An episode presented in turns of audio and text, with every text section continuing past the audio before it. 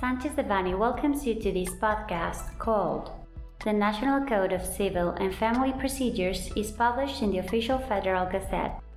We remind you that this material is only informative and cannot be considered legal advice. For more information, please contact our lawyers directly.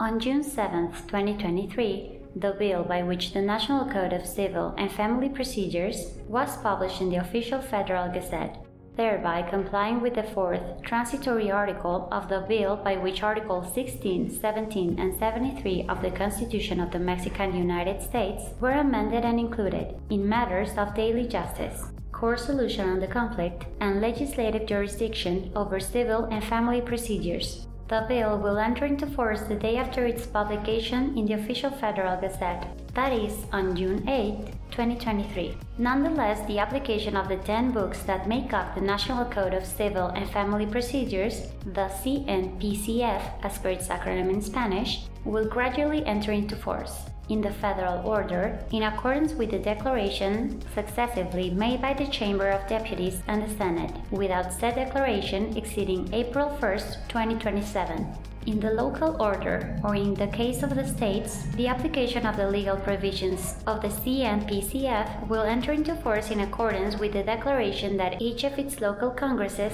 issues, which must contain the date of entry into force. In both cases, federal or local declaration between the corresponding declaration and the entry into force of the CNPCF must mediate 120 calendar days, without the entry into force being able to exceed April 1, 2027. The entry into force of the CNPCF abrogates the Federal Code of Civil Procedure, as well as the civil and family procedural legislation of each of the states. Additionally, the entry into force of the bill instructs the Congress of the Union and the local Congresses to carry out the corresponding regulatory updates for due compliance with the bill within a maximum period of 180 calendar days after publication. The Litigation and Alternative Dispute Resolution team of Sanchez Devanny is analyzing the contents of the CNPCF to update our clients as to major changes between the Federal Code of Civil Procedures and the local procedural provisions.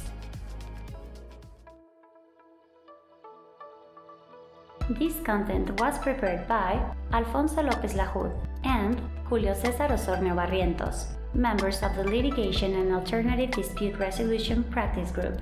For any questions or comments on this material, please contact us directly or visit our website, sanchezdevanny.com.